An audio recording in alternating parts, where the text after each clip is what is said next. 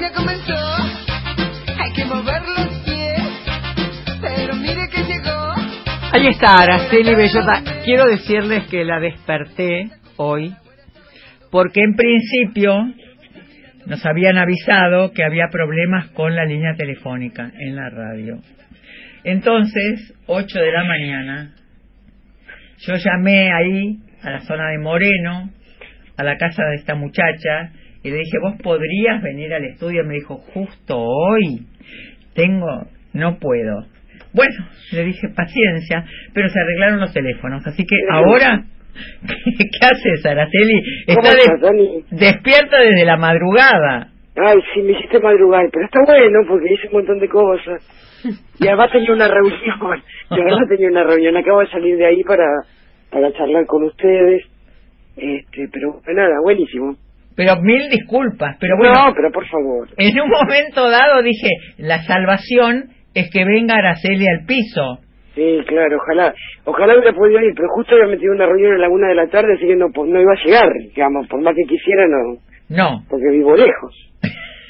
bueno, Es así. bueno, también si vos vivís en Moreno y Ah, querés bueno. ser funcionaria en Moreno y apoyás a la que va a ser futura intendenta de Moreno, Sí, loca, sí. vos querés todo. Yo todo. Sí, pero oíme, yo te quiero hablar de una cosa hoy. a ver, Que el tema, no sé qué me preocupa. A todos nos preocupa. El tema, viste, famoso de la emergencia alimentaria, lo cual para mí me da la tristeza que la Argentina tenga que declarar emergencia alimentaria porque nos sobran los alimentos. Yo pensaba, no es una cuestión económica. no. Viste que cuando en la, en las primeras clases de economía, en cualquier cosa que curses, te dicen la economía es la ciencia que administra los recursos escasos. Es verdad.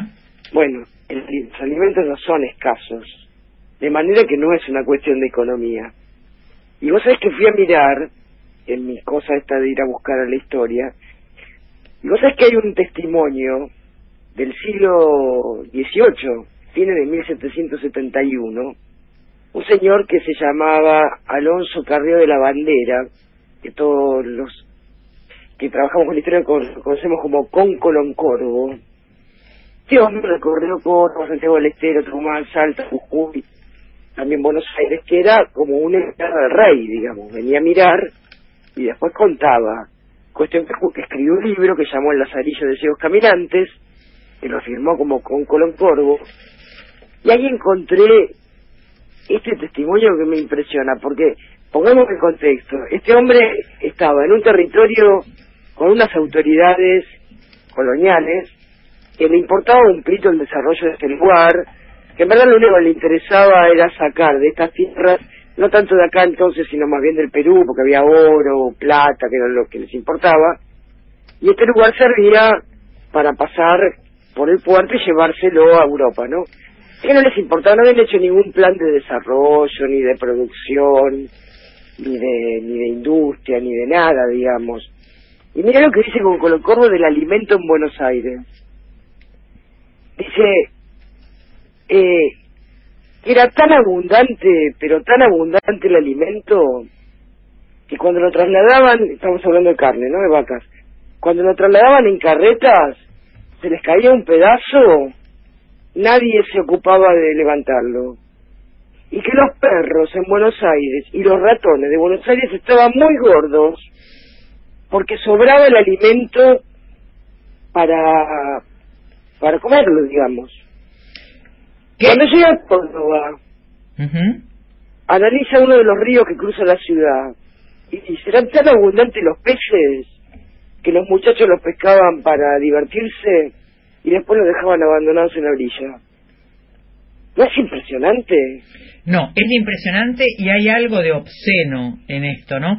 Que estén gordos los perros y los ratones y que estén flacos y subalimentados los ciudadanos argentinos. Hay No, algo... En aquel, en aquel tiempo no estaban subalimentados, porque era tanta abundancia que comían la gente, los perros, los ratones, y si encima se les caía un pedazo de res, por el camino ni siquiera se tomaban el trabajo de levantarlo, de tanta que había. Qué país loco, ¿eh? Pues, ¿cómo es posible que en el siglo XXI estemos declarando la emergencia alimentaria y que en 1771, cuando ninguna autoridad de nada había hecho ningún programa ni de producción, ni de crecimiento, pues les importaba nada eso, el alimento era abundante, algo habremos hecho mal. Y que, sí, digo, me parece que casi todo, porque hay algo que no se puede entender cuando dicen eh, tenemos alimentos para 400 millones de personas y hay 44 en Argentina que tienen problemas de alimentación. Es una locura. Es una locura. Exactamente. Y después me fui a buscar otra cosa, porque también estoy muy impresionada con los, las declaraciones de algunos funcionarios que dicen que niegan la realidad. Dicen, no, acá no hay hambre. Bueno, hambre, te dicen. ¿Qué es el hambre? Definime el hambre. Y el hambre es hambre, ¿viste? O definime la pobreza. La pobreza es pobreza, no hay mucha definición, digamos. Y entonces me fui a releer el informe de Alema C. Vos sabés que en 1904 gobernaba Roca, la segunda presidencia, y ya la cuestión social estaba embromada porque los trabajadores la estaban pasando muy mal, con la inmigración habían venido anarquistas, socialistas, demás, y entonces ya se estaban levantando, digamos, había huelgas, había este lío, digamos, entonces Roca dice, vamos a estudiar la, la, situación de la clase obrera, por primera vez en la Argentina alguien se ocupa de mandar a estudiar eso, y lo contratan al ingeniero Vialema C, que además era un hombre muy estudioso, no solamente de ingeniería, sino también de sociología, bueno, demás. Es el que construyó el dique San Roque en Córdoba. Bueno, cuestión que a este hombre que vaya a estudiar la, la cuestión. Y él hace un informe, que es el informe de la situación de la clase obrera en la Argentina, 1904. Y mira cómo hizo el informe el tipo. Vos en, el, en la introducción, él lo explica y dice que fue a ver, eh, su método, digamos, fue ver el trabajo en la fábrica, en el taller, en el campo, tomar los datos sobre eso, después ir a buscar el obrero en su rancho o en el conventillo, sentir con él, ir a la fonda, a la pulpería, a las reuniones obreras, oírle sus quejas, pero también oír a los capataces. Y después dice los ferrocarriles, los ferrocarriles he pedido datos a los gerentes, he ido a los talleres, y al viajar en los trenes me he bajado en cada estación para ver el servicio, y donde lo he creído necesario he viajado en los trenes de carga, aprovechando las largas paradas en las estaciones. Después dice que lo que sus conocimientos le permitían, he tomado las herramientas y he hecho el trabajo por mí mismo, para sentir las fatigas. Así he entrado en las bodegas de los buques, he pasado un día y otro al lado de los trilladores y tomado la guadaña para cortar alfalfa y he hecho medio jornal sentado en la segadora al rayo del sol en mangas de camisa. ¿Te das cuenta, no? ¡Qué bárbaro! ¿Sabes que no sabía eso de Vialemacé? Sabía que hay un lugar en Córdoba que se llama Vialemacé, sabía que es un lugar donde va la gente que tiene problemas en los pulmones. Exacto. Sabía que hay como una especie de hospital o lugar donde, donde se, se atienden gente con problemas de pulmonares, de respiración, pero no sabía que había sido un personaje tan interesante que con su propia experiencia, su propio cuerpo, su propia vida, la había puesto al servicio de la investigación. No, y además él dice, todo esto lo, lo procuré, digamos, y creo haberlo conseguido, y entonces prescindí de toda teoría o sistema, y aún de mis propias ideas socialistas, y los recuerdos de los libros, y estadísticas, ¿no? Para atenerme puramente a la apreciación de los detalles de los hechos. El tipo se puso a laburar de la misma manera que trabajaba lo que él tenía que estudiar. Y entonces ya no, podía este, no ver la realidad, digamos. Yo recordaba que hay un video dando vuelta por las redes, que a Macri hace unos años le preguntaron si alguna vez había pasado necesidad. Y él recordó que sí, una vez había pasado necesidad cuando se había ido a Mar del Plata con sus amigos y se habían patinado la guita en el casino. Y entonces tuvieron que pasar una noche en un auto esperando que los papás deciden dinero para seguirle este, la francachela, digamos. Y ahí tenés la explicación. ¿Cómo vas a pretender que comprendan algunos funcionarios el hambre, tener que viajar en un colectivo como ganado, o que no tengas un mango para subir, para llenar la sube, para cargarla, que nunca en su vida viajaron en un colectivo. Digo, esto es lo que está pasando. Primero, lo del alimento no es un tema económico. No, es político y es un tema casi humanitario, te diría. Exactamente porque, insisto, la economía es administrar los recursos escasos y en la Argentina sobran alimentos, por lo tanto no es económico. Y lo otro, la percepción de la realidad, es porque no tienen la menor idea, porque nunca en su vida trabajado y porque nunca vida han vivido como vive el pueblo. No tienen mucha más vuelta.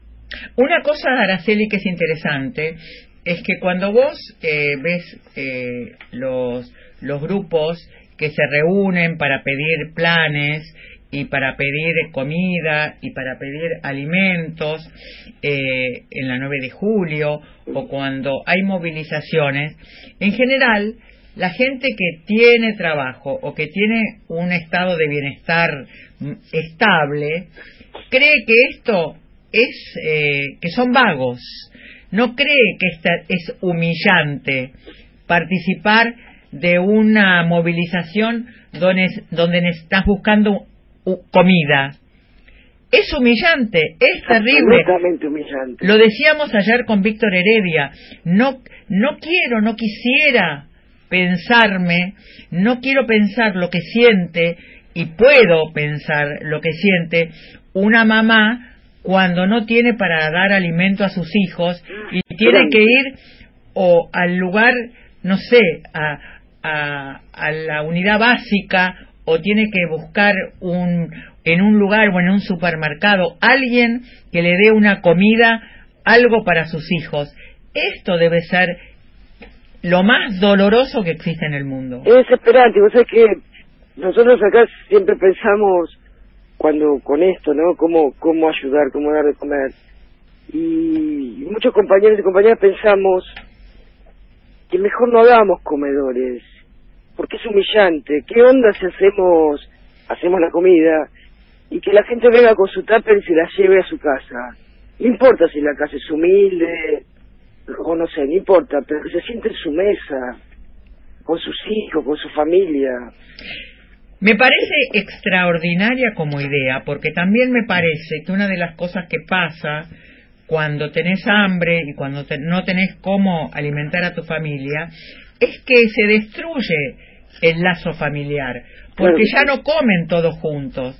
Entonces, cada uno va a buscar comida por su cuenta, ya eh, o los chicos comen en, en la escuela y no, no lo ven a los padres.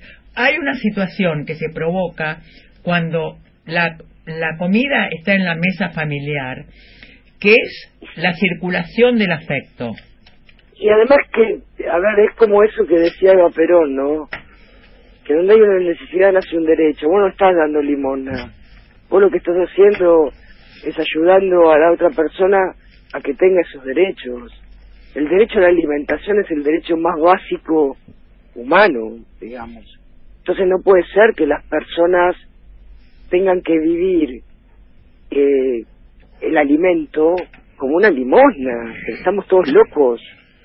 Estamos todos locos a tal punto que nosotros, yo no sé si te contamos, pero vamos con, con Hugo, pasamos por la calle que Suipacha, Esmeralda, donde está la iglesia. Eh, San Martín, ¿no es? No sé, ¿dónde está el Santísimo? ¿Cuál es? Eh, Esmeralda, Esmeralda. Esmeralda.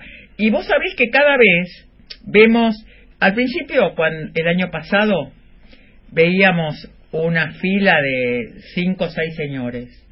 Después vemos cada vez que pasamos que la fila es más grande y van a comer, van a, buscar la comida a, la iglesia.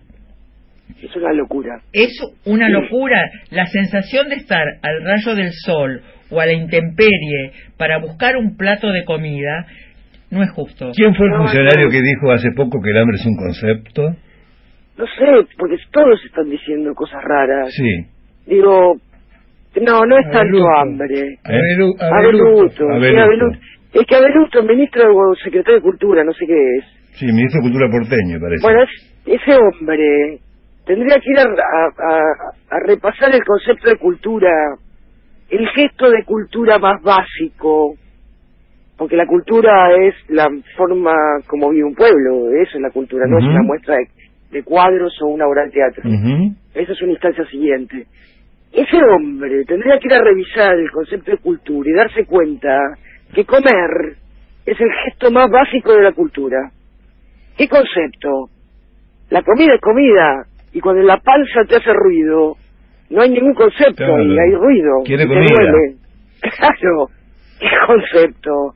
¿De qué estamos hablando? Araceli, me gustó mucho lo de lo de Vialé Macé, porque me pareció eh, como un ejemplo muy interesante para que a lo mejor muchos militantes, muchas personas, muchos políticos, muchos que quieren ser políticos, en vez de subirse a un estrado, caminen y entren a las casas y hagan esta, este mismo derrotero que hizo Vialé Macé, que es ir a, ir a ver cómo es estar en un, en un hogar, en una casa donde no hay comida o donde el trabajo es muy duro y donde tenés que subirte a, no sé, tenés que arar o tenés que eh, trabajar la tierra o tenés que atender eh, un, un kiosco durante horas o tenés que buscar la comida o tenés cualquier cosa que o no tenés trabajo.